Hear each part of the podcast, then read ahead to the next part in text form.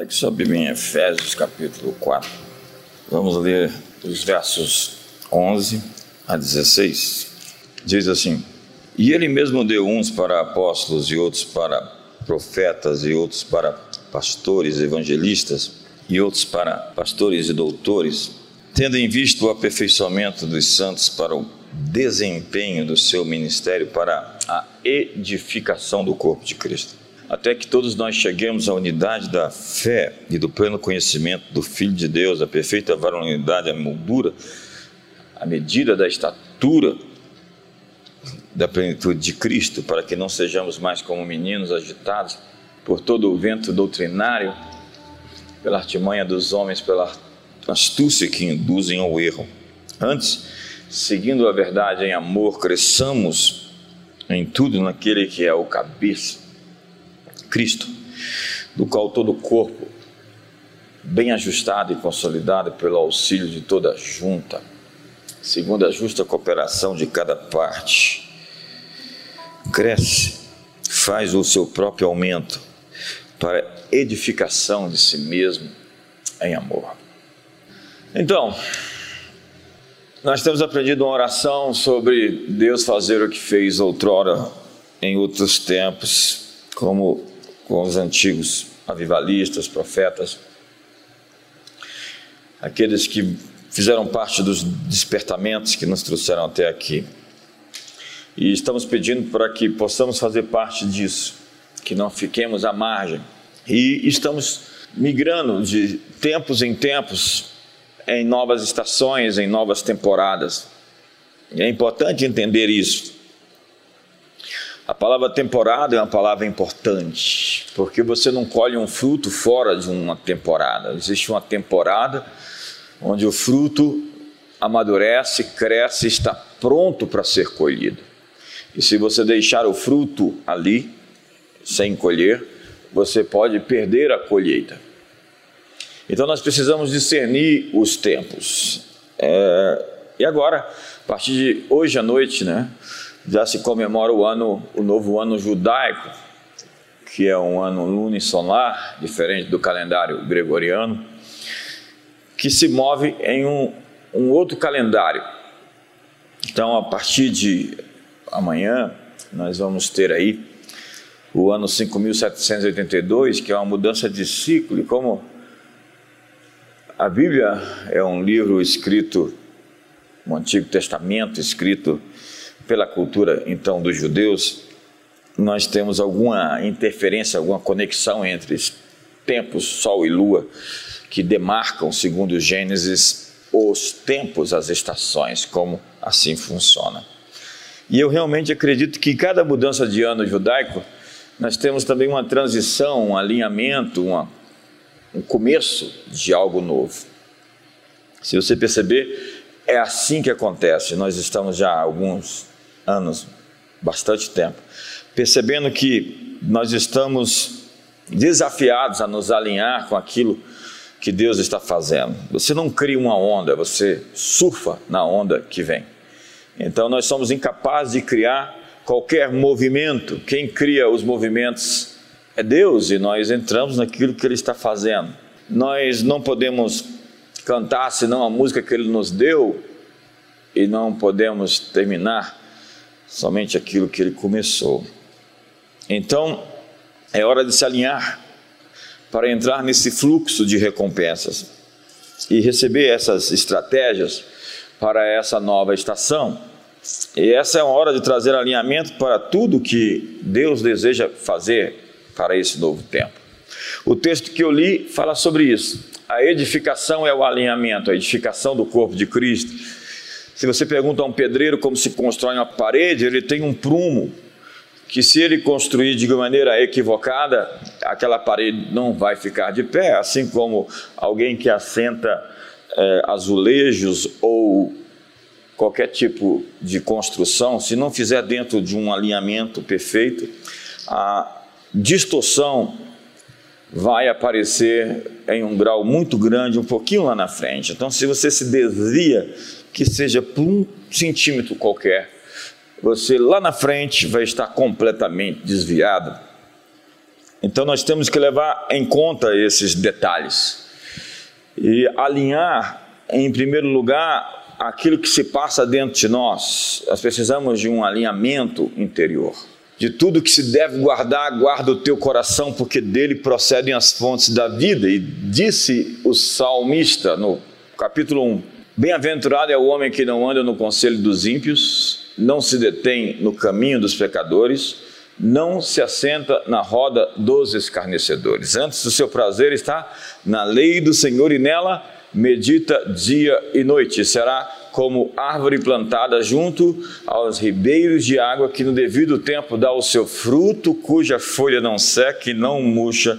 Os ímpios, porém, não são assim. Então, o que nós estamos fazendo? Estamos fazendo não para somente daqui a 10 anos, nosso planejamento é para as futuras gerações. E a chave é guardar a porta dos nossos corações, não permitir que as serpentes invadam o jardim da nossa mente, da nossa alma. E meditar, como diz a Bíblia, medita nele dia e noite, é como ensaiar uma ação em sua mente. É o movimento que se faz com as crianças nos velocípedes. Se elas não conseguem ver aquele movimento se fazendo dentro delas, elas não conseguem tampouco efetuá-lo. Antes de você fazer qualquer coisa, você deve se ver imaginando fazendo aquilo. Eu conversei com um piloto de avião que me disse que quase foi reprovado dentro de uma prova porque ele não conseguia fazer um movimento mental, fazendo-se aquilo. Então, quando ele conseguiu se programar, inevitavelmente ele conseguiu fazer.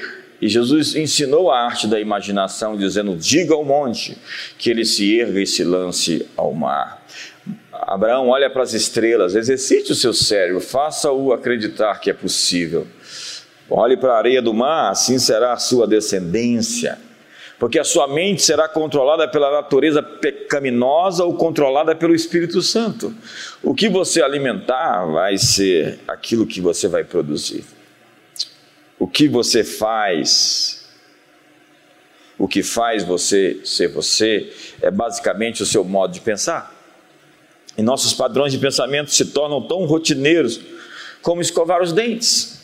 E depois de algum tempo, nós passamos a fazer as coisas sem mesmo pensar. Há pessoas que se acostumaram com pensamentos amargos, gente que é egoísta por natureza, e elas nem se dão conta que estão fazendo essas coisas porque elas estão programadas. Reflita dos seus hábitos mentais.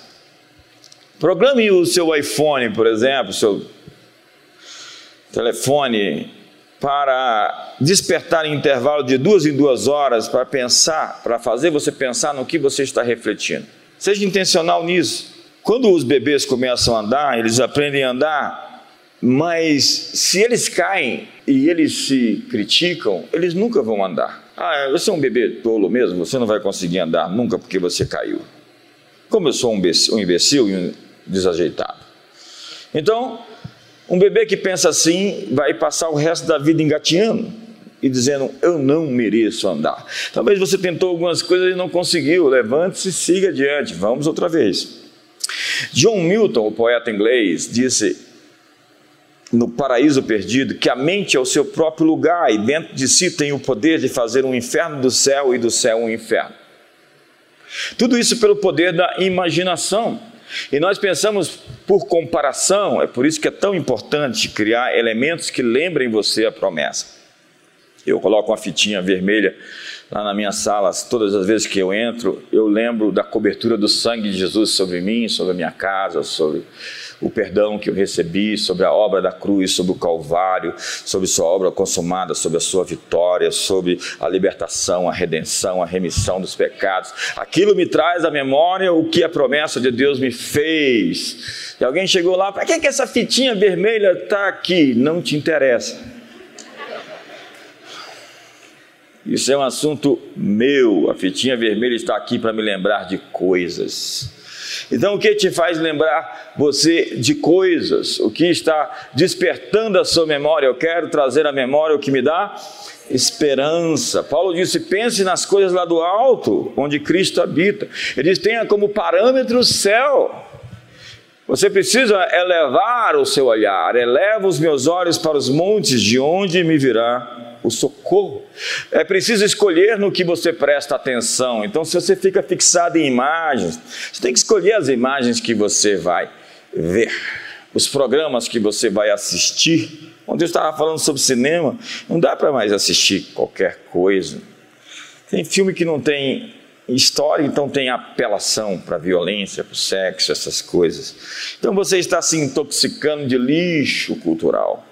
Você está se enchendo de BBB, de novelas, você está sendo afetado e você não sabe o quanto isso entra em você e prejudica o seu comportamento, a sua ação.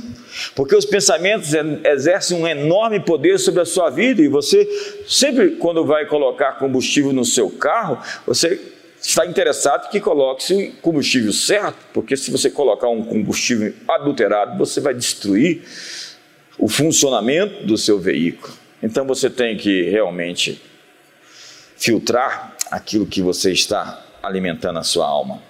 Nossa mente será moldada por aquilo que alimentamos ela. Portanto, diga não o mais rápido que você puder. Diga não. Olha para o seu irmão e fala assim: não. Porque a tentação é definida por aquilo que está no seu coração. E Tiago diz que ninguém é tentado por Deus, mas pela sua própria concupiscência. Tentações são apetites do coração que não estão corretos: ganância, luxúria, vingança. Eu quero ver essa pessoa punida, eu quero que ela sofra. É uma condição do coração que nos atrai à tentação. Eu, por exemplo, é, eu fui tentado muitas vezes nesse quesito de ficar com raiva de pessoas que me provocavam. Então, eu estacionava o carro, via alguém estacionava na minha frente. E alguém me provocava no trânsito e eu ficava ali falando em línguas. Uma vez eu fui estacionar, o sujeito estacionou na minha frente, fechou a porta, olhou para mim, balançou a chave. Isso deixou de acontecer quando isso não era mais uma tentação para mim. Isso não, não me afeta mais. Ele passou a chave, eu vou procurar outro lugar, vou estacionar e falar: Deus, ele está procurando algo que ele acha. Mas não será comigo. é, em Marcos capítulo 14, 17, 27 diz: Vigiem e orem, para que não caiam em tentação. A ideia é não ser pego de surpresa. Ninguém é predestinado a pecar. Você tem que conhecer a sua vulnerabilidade, você não pode enfrentar algumas circunstâncias. José fugiu daquela mulher que o tentava, porque ele sabia que se ele ficasse ali ia dar ruim. E foi isso que Paulo disse para os crentes em Corinto: fugir da prostituição. Tem coisa que você não encara, você resiste o diabo, mas você foge de algumas tentações. A Bíblia diz que Jó se desviava do mal. Desviar-se do mal é ver alguma coisa acontecendo ali e você fala, vamos por aqui. Você não tem que enfrentar tudo. Há guerras que não têm recompensas. Então Pedro tinha muito autoconfiança. Ele não tinha sido exposto a uma situação onde aquilo que estava dentro dele iria se revelar. E Jesus deu a instrução de como a queda de Pedro poderia ter sido evitada, mas Pedro era confiante demais em si mesmo. Então ele foi para cima. Ele namorou o pecado. Ele não viu os avisos. E Jesus disse: Tu és uma pedra de tropeço para mim. E uma pedra de tropeço é, tipo alguma coisa para fazer o cego tropeçar. E as instruções de Jesus eram: mantenha os seus olhos abertos e ore. Você não pode ignorar o fato de que você pode falhar. Eu tenho medo de gente assim que acha que é totalmente invencível. Ninguém é tão bom que não precise de ajuda. Confesse uma tentação para você não confessar um pecado. Pare de se defender, pare de se justificar, pare de se ofender. E a ofensa é assim: você a pega ou você não a toma para si. E o que torna mais difícil para alguém, para o ofendido, é o orgulho. E é o orgulho que torna toda a disciplina dolorosa. Quanto mais orgulhoso você é, mais ofendido você fica com coisas que falam sobre você. E às vezes continuam a falar contra você porque isso te afeta bastante. Então o diabo sabe onde apertar. Mas quando isso não lhe afeta, você vai ver que essa frequência da crítica vai diminuir bastante. Dá um sorriso para o irmão do seu lado e fala: A propósito, você está muito bonito hoje.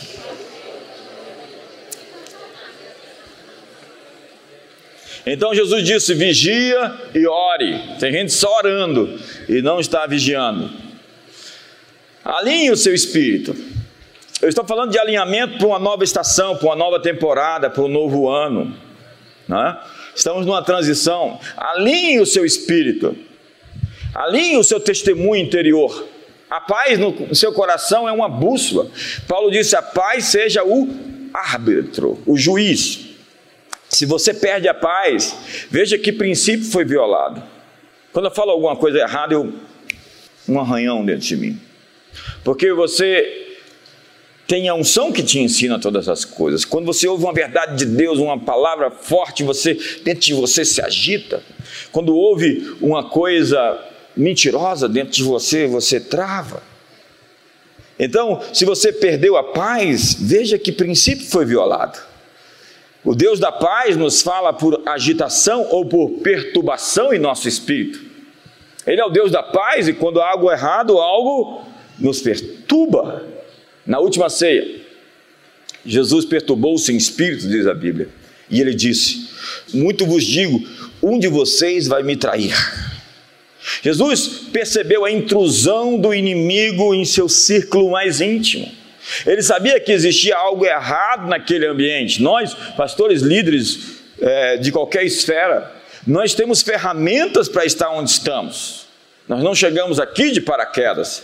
Líderes governamentais, líderes empresariais, líderes eclesiásticos, eles adquirem algumas ferramentas para entender mais do que se mostra à superfície, eles leem as subjetividades, as entrelinhas do que está presente. Atmosferas. Atmosferas não mentem. Então, Jesus tinha um detector de alerta para ataques. Paulo disse: A paz de Deus reine em vossos corações. Ou ainda, a paz de Deus governe o seu coração como um árbitro. Um árbitro adverte sobre faltas e diz se você está seguro ou fora dos limites. Quando Davi cortou o manto de Saul, seu coração começou a bater mais forte. E ele disse: Fiz algo errado deu um passo para trás imediatamente. Ele não poderia estender a mão contra o seu líder. Ele não poderia fazer aquilo, ainda que o líder dele fosse o Saul. Aquilo iria prejudicar o seu reinado futuro. O que estava pronto para ele iria manchar. O trono que ele ia sentar estaria afetado. Então a sua capa seria pesada demais e o seu trono iria cair porque ele se autopromoveu. E a autopromoção é chegar no futuro sem a preparação que precisa para estar na posição. Existe um tempo para chegar ali, com a cobertura necessária para permanecer ali. Porque mais importante que chegar é continuar, é permanecer. E tem gente que é igual cometa Passa a cada 78 anos. Então, essa perturbação interior pode significar um alerta de algo importante. A paz lhe diz: você tem luz verde, vamos seguir. Uma perturbação interior pode dizer luz amarela, mova-se com cautela. Ou ainda alerta vermelho, pare, alguma coisa errada. Quando você pega um, caminho errado, você para na estrada, até que você saiba para onde ir. Então, muitas pessoas ficam avançando na obstinação dos seus corações. Pegaram um caminho errado, um relacionamento errado, uma amizade errada, um empreendimento errado e estão insistindo nisso. E essa obstinação tem custo. Atenda o seu testemunho interior. Eu aprendi desde cedo a calar todas as vozes, entrar no meu quarto e livrar-me de todas as emoções. E elas me perturbam e me dizem que eu tenho que ir ali ou para ali ou para coar e fazer muitas coisas. Até que eu consiga calar todas essas vozes, eu não estou pronto para tomar uma decisão.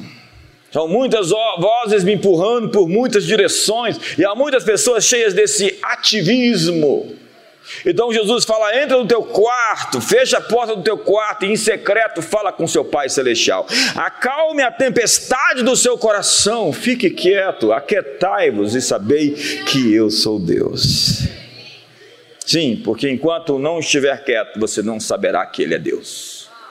Você vai prestar atenção nos gigantes da terra, você vai prestar atenção nas confusões da república, você vai prestar atenção na mídia e nas suas narrativas, você vai prestar atenção em como o diabo tenta parecer importante, em como alguns pregadores são publicitários dele.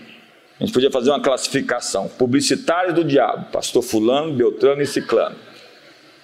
Como eles fazem a bola do inimigo, como o inimigo está famoso por causa deles. E agora tem até data para começar a grande tribulação. Você caiu nessa, né?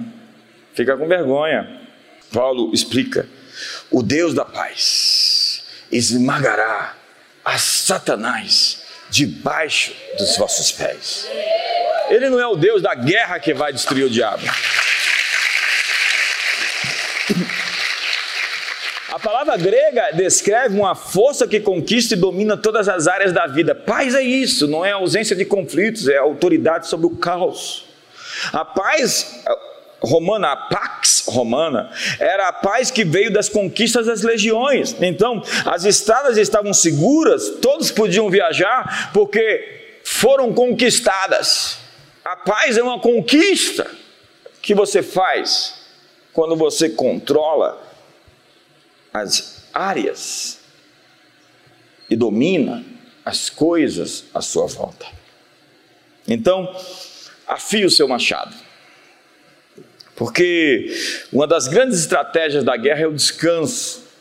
O caminho para aumentar a sua eficácia é descansar. A maneira de cortar mais árvores é ter mais tempo para afiar a sua serra.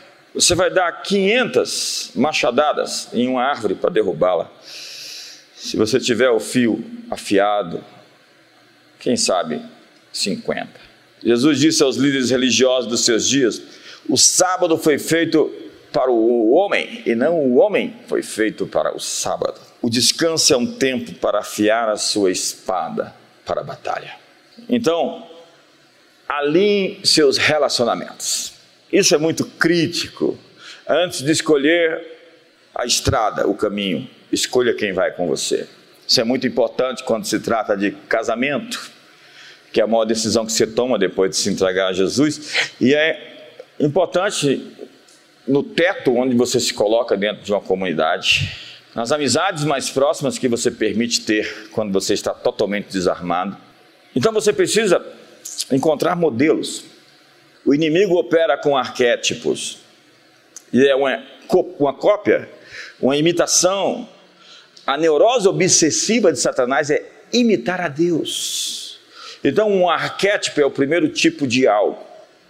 Então, é um modelo, é uma referência, é algo a ser exportado, copiado, imitado.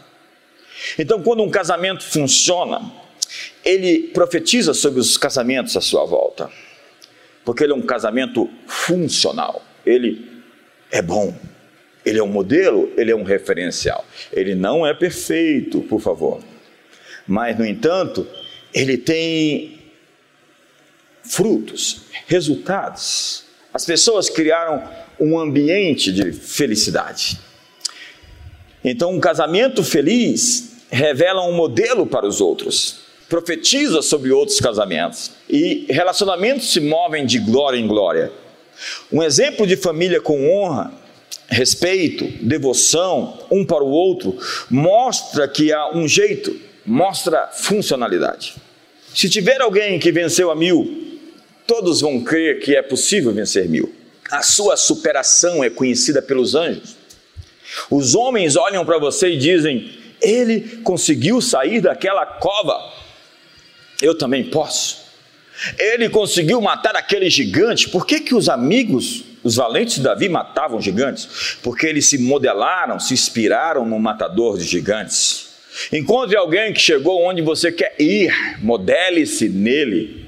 Encontre modelos, encontre referenciais. John Maxwell disse que ia ligar para alguém que tinha avançado, escrito livros ou feito qualquer coisa, eu disse: Eu tenho um dinheiro uma audiência de alguns minutos, você pode me atender? Então ele pagava para ter alguns minutos com aquela pessoa. Eu recebi em 2000, 2008 aqui um café da manhã, aqui em Brasília, e tinha com ele ali uns 5, 6 pessoas que andam com ele, naquele ano especialmente, pagam 200 mil dólares para viajar com ele, algumas poucas viagens, e pagam por ano 200 mil dólares simplesmente para sentar na mesa com ele e ter algum tempo de aprendizado com a pessoa, com a presença dele. Mas você encontra pessoas e não para de falar. Nós estamos pagando por mentorias. Nós estamos ainda na sala de aula. A vida é uma escola e você tem que continuar aprendendo. Sinto dizer, se você não continuar aprendendo, você é um estúpido, tolo, um idiota e outros adjetivos mais. Não, se você não continuar aprendendo, você vai virar objeto de observação arqueológica. Olha lá o Homo sapiens, a mulher sápia. É incrível algumas coisas que acontecem nesse país, né? Então, o que o diabo quer? Atacar os modelos, os referenciais. Davi é tanto modelo que diz que o menor dele será como Davi, um modelo. O que Davi tem, o homem mais citado na Bíblia depois de Jesus, ele tem um coração sincero, ele tem um coração honesto, ele é quebrantado, ele é verdadeiramente humilde. E a maior coisa que alguém pode ter nessa vida é humildade. Uma pessoa verdadeiramente humilde, humilde não tem limites para onde pode ir. Mas tem gente que é humilde. É que nem o pregador estava falando. Eu vejo um homem profetizando, eu vejo um homem na sua vida um ó bem grande de honra. Isso aconteceu. O diabo quer destruir os modelos, o modelo de pai. Quando você cresce, qual é o primeiro referencial? Papai e mamãe. Então, se não tem um referencial de pai, o diabo vai querer ser o pai, porque ele sempre recruta os ofendidos. O diabo recruta os machucados. O diabo recruta os feridos da sociedade. Quando você vai ver essa massa de antifa por aí, de gente que quer destruir, depredar o patrimônio público, pergunte para ele, para o satanista, para o Vica: cadê teu pai, menino?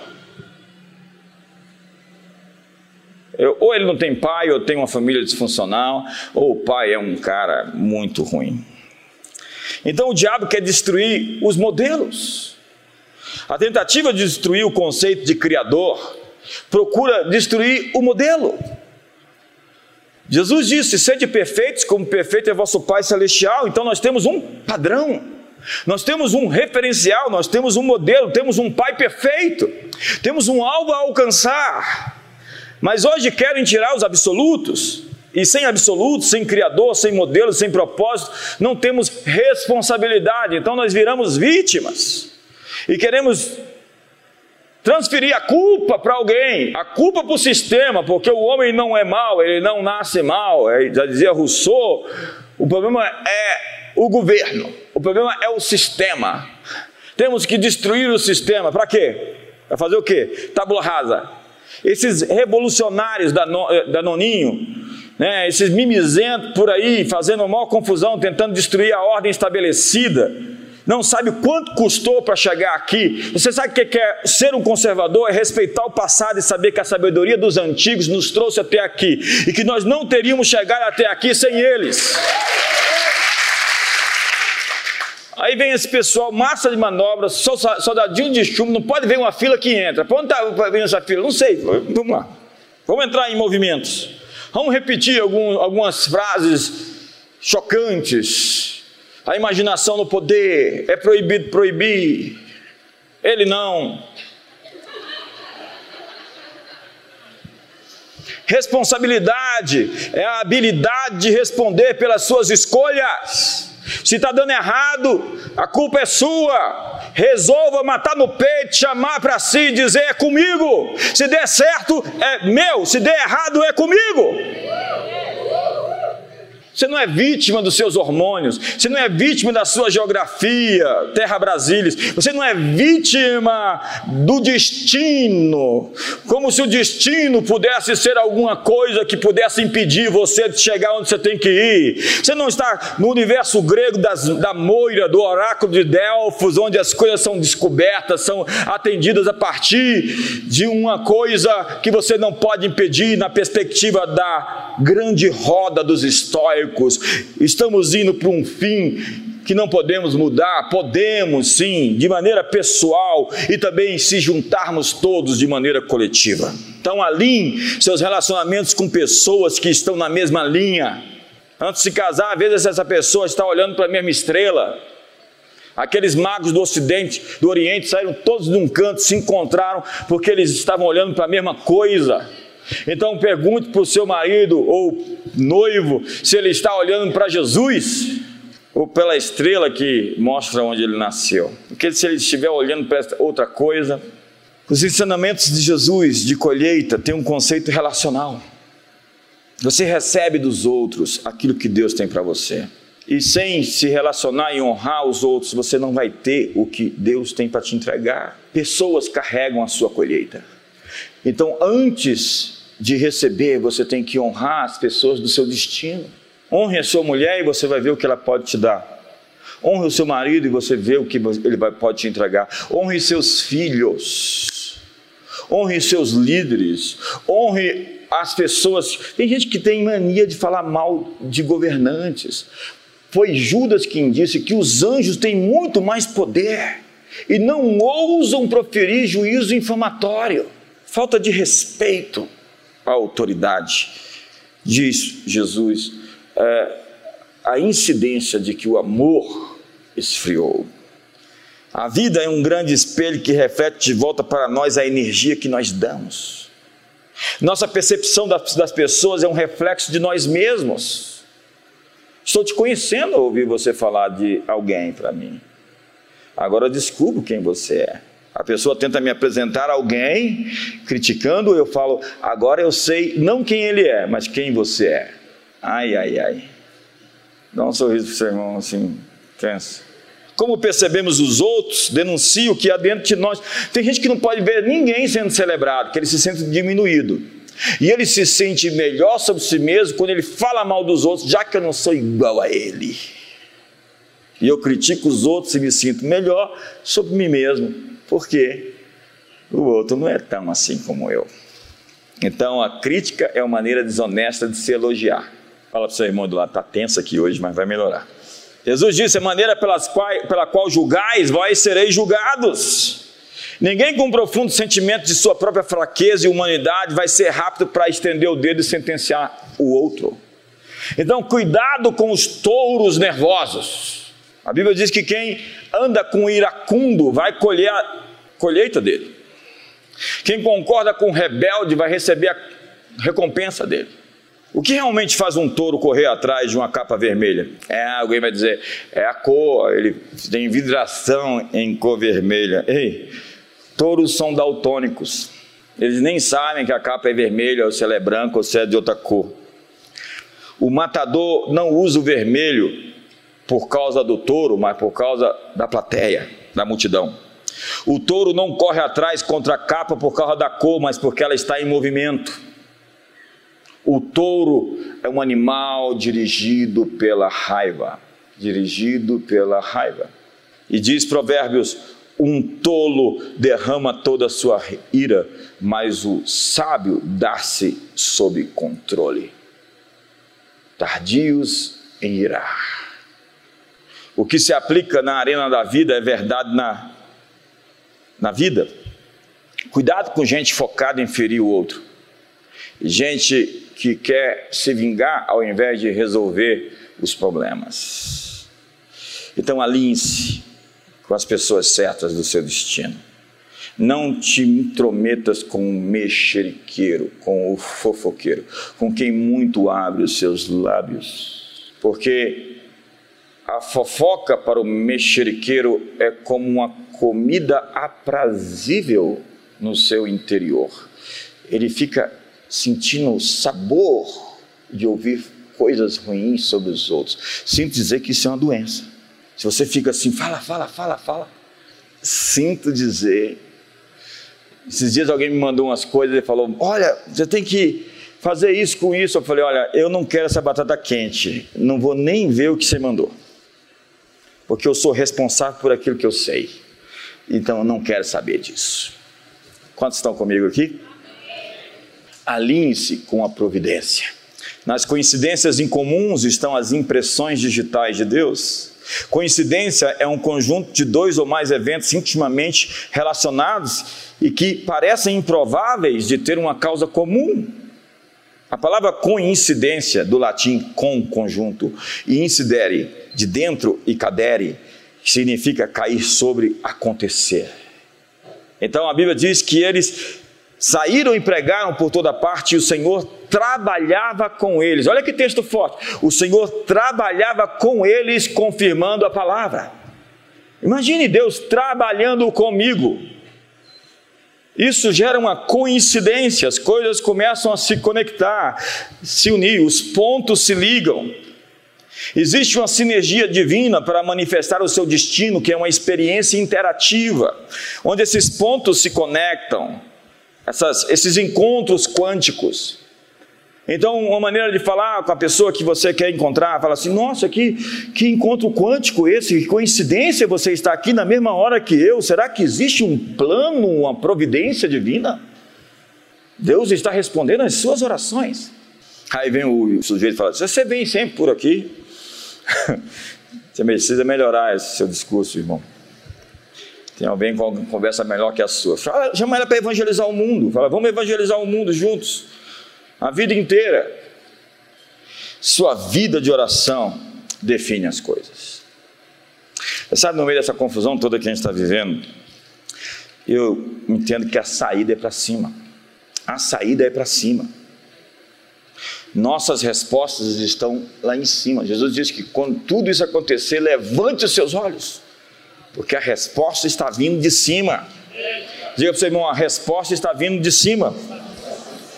Então mantenha esse diálogo aberto com o céu. Tem gente que fala, agora eu vou entrar em espírito de oração. Onde é que você estava? Vou entrar na presença de Deus. Ué, você estava fora? Às vezes você não ouvirá nada novo quando você fala com Deus, mas há momentos em que Ele vai baixar os planos para as coisas que Ele tem que quer construir na sua vida. Deus tem feito mais nesse mundo do que parece.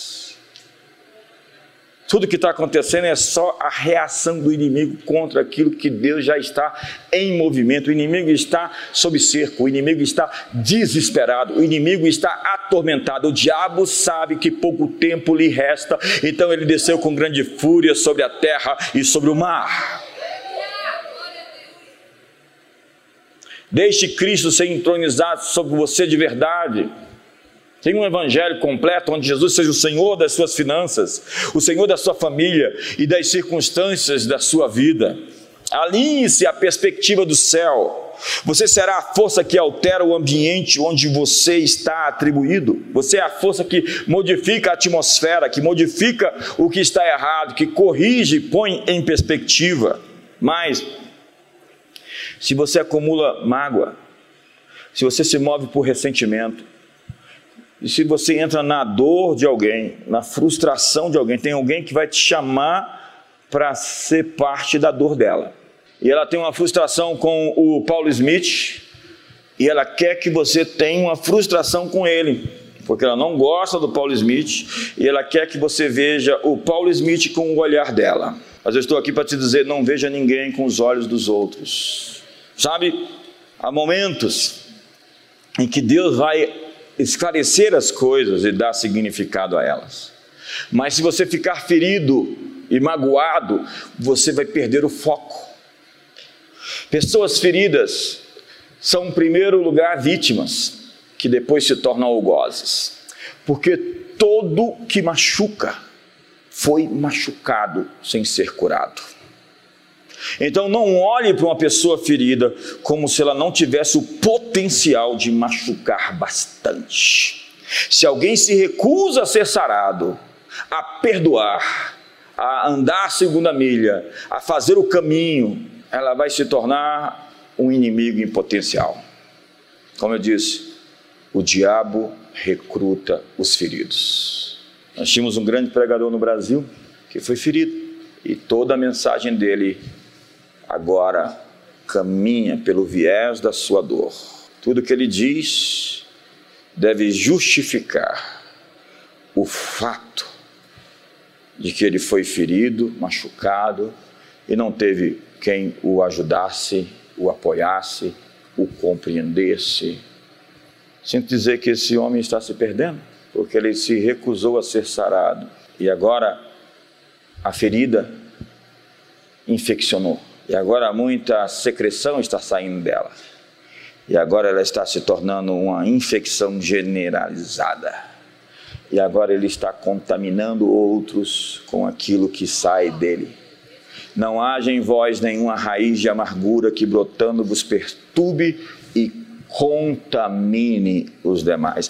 A amargura é a hemorragia da alma. Pare de sangrar. Diga para o seu irmão, está tenso, mas vai melhorar. Alinhe-se a perspectiva do céu. Ao alimentar a culpa, você se paralisa.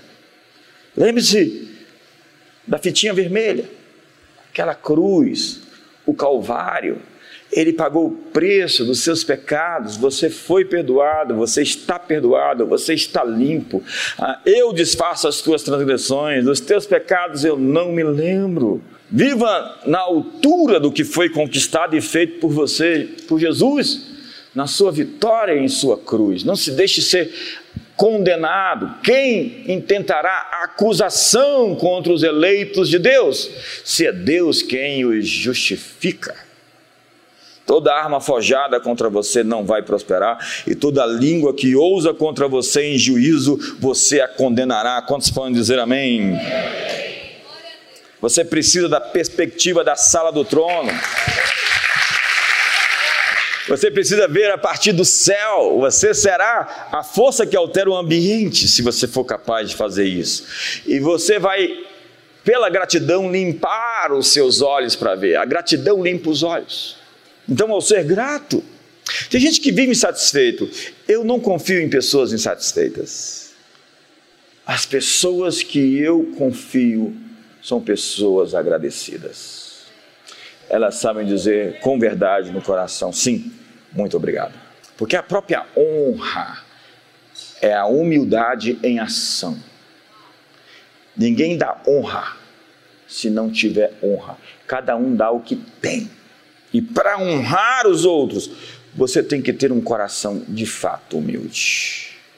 Ajuste o seu foco com gratidão. E aí a Bíblia diz que você vai entrar no seu santuário com ações de graças, nos seus atos com hino de louvor. Escreva a visão, as imagens dos céus, então vem e você começa a ver os seus planos. Ajuste o seu ritmo. Tem gente que anda devagar demais, que para morrer rápido morre em seis meses. E tem gente que anda estressado, tem um ritmo apressado. E você, para onde você está indo? Não sei. Por que você está correndo? Não sei. Aí chega lá no elevador, fica apertando lá aquele botão, achando que se apertar mais vezes vai chegar mais rápido. Aí você vê ele no trânsito, parece um Pedro, ou um maluco. É, ou... E aí você, o sujeito fala assim: Senhor, eu quero paciência, mas me dá agora. Sintonize a frequência do seu coração. Você precisa assumir a frequência certa. Você não sintoniza lá a rádio? Espero que seja uma boa rádio.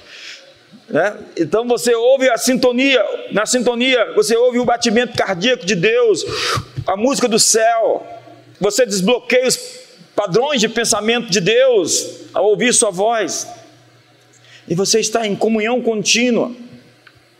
E eu vou terminar. Quantos estão com fome? Fala para o seu irmão do seu lado, hoje eu vou pagar o seu almoço. Fala para ele.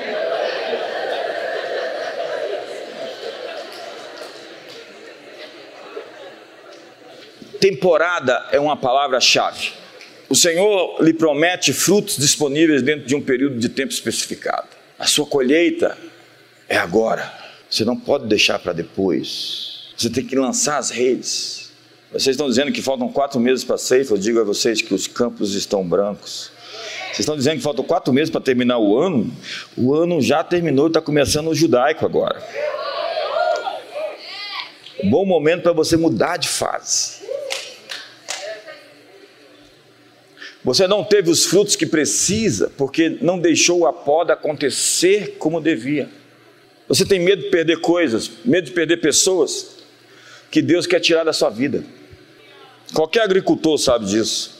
A colheita só pode acontecer quando a plantação é podada, porque existem ramos secos que estão se alimentando da seiva do tronco e não produzem frutos. E Jesus disse: Eu sou a videira verdadeira, o Pai é o agricultor. Todo ramo que está em mim não produz fruto, o Pai o arranca, o arranca.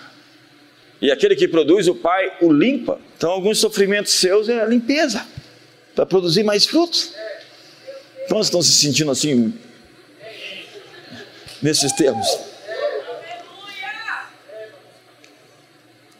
Você tem o que é preciso para atravessar sua terra de promessas ainda não cumpridas. Quando você chegar na proximidade do lugar certo, no tempo certo, as janelas dos céus vão se abrir. E você vai ver essa transição acontecer, mas mantenha-se em movimento. Você tem que estar na geografia da obediência. Lá em Quirite, o ribeiro secou e Deus mudou, mandou uma viúva alimentar o profeta. É incrível porque Jesus disse que os anjos são os ceifeiros e nós devemos esperar nesse tempo um aumento sem precedentes da atividade angelical. Vamos trombar com alguns anjos. É isso que vai acontecer. É isso que está acontecendo. De quando em quando eu estou ganhando a consciência do mundo espiritual. Acredite, nos primeiros três anos da minha jornada cristã, eu tive uma imersão. Uma imersão, um mergulho. É quando eu falo que eu tinha 58 quilos Hoje eu estou com 85, graças a Deus. Estava com 91.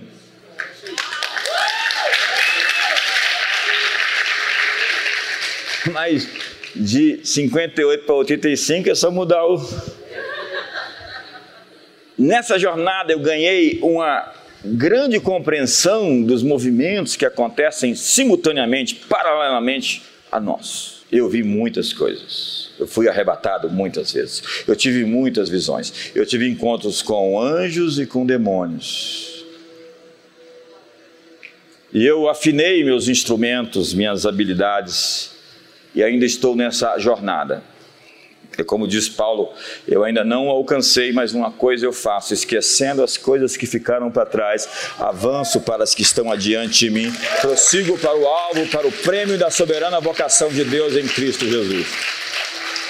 Meu pastor Marinho, que foi o pastor que me batizou, ele conheceu-me nesse período. E a disse não, graças a Deus. Não, ela conheceu depois, eu ainda era magro que dava dó, e meu paletó listrado tinha uma, uma listra só, e ela casou comigo pela fé. Inteligente, obrigado. Muito inteligente ela. A Disse é muito inteligente. Quando você encontrar disso, manda aí para ele uma mensagem. Você é muito inteligente, você é muito esperta disso.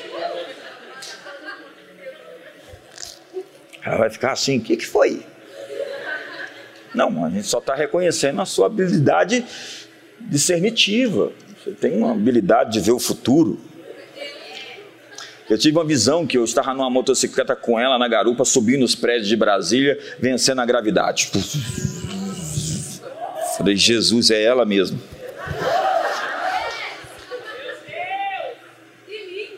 E eu sinto que a gente está retornando para esse momento de maior compreensão. O espiritual está muito se misturando ao visível. E eu digo visível porque o espiritual não significa não material. Jesus tem um corpo humano, tangível, como Tomé tocou, e ele está sentado no trono do universo. Então abandone o gnosticismo, a ideia de que a matéria é uma coisa má, porque isso pensavam os pagãos, nós, não nós cristãos. Nós celebramos a vida, celebramos a natureza, celebramos a criação, celebramos as danças, tudo que tem fôlego, louve o Senhor. Nós dizemos, como Deus disse, que tudo que Ele criou é bom. O inimigo perverteu e maculou boa parte da criação, e nós estamos aqui na expectativa da revelação dos filhos de Deus para restaurar todas as coisas, o que os céus o retém até esse tempo, onde tudo será posto em perspectiva. Então, nós estamos vendo uma colisão do inferno e o céu nesses dias, que é uma explicação por detrás do grande abalo global que nós estamos testemunhando agora. Eu tenho conversado com muita gente e a batalha ficou quente para todo mundo. Quando alguém vem reclamar para mim, eu falei: Eu queria te dar uma semana das minhas batalhas e pegar as suas. Vamos trocar? Não, não. Não queria. Porque cada um tem a batalha certa, do seu tamanho, o seu manequim, sob medida o que Deus está te dando, a Bíblia diz que Ele te deu a luta que você pode suportar. Deus não é incoerente. Os inimigos que você está lutando são os inimigos que vão cair, que vão sucumbir. A guerra que você está lutando, você nasceu para vencê-la. Eu disse que ia ficar bom, mas não ficou tão bom na sua expressão e resposta. Eu estou dizendo aqui para você que qualquer coisa que você esteja enfrentando, que o Brasil está enfrentando, nós vamos sair do outro lado. Nós estamos passando de estação, nós vamos vencer todas as estações. Me ajuda aí, se manifesta, vamos lá.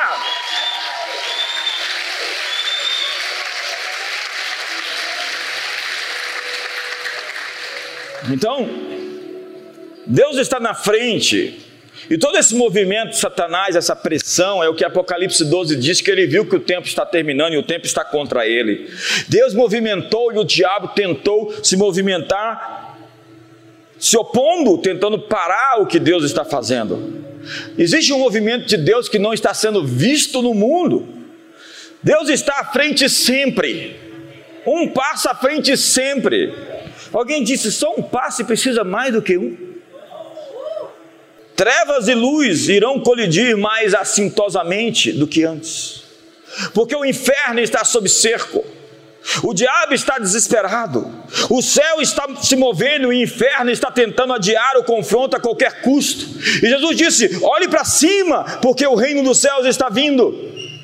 E Apocalipse disse: aquele que vencer, eu lhe considerei, lhe concederei que se sente comigo no meu trono, assim como eu venci e me assentei com meu Pai no seu trono.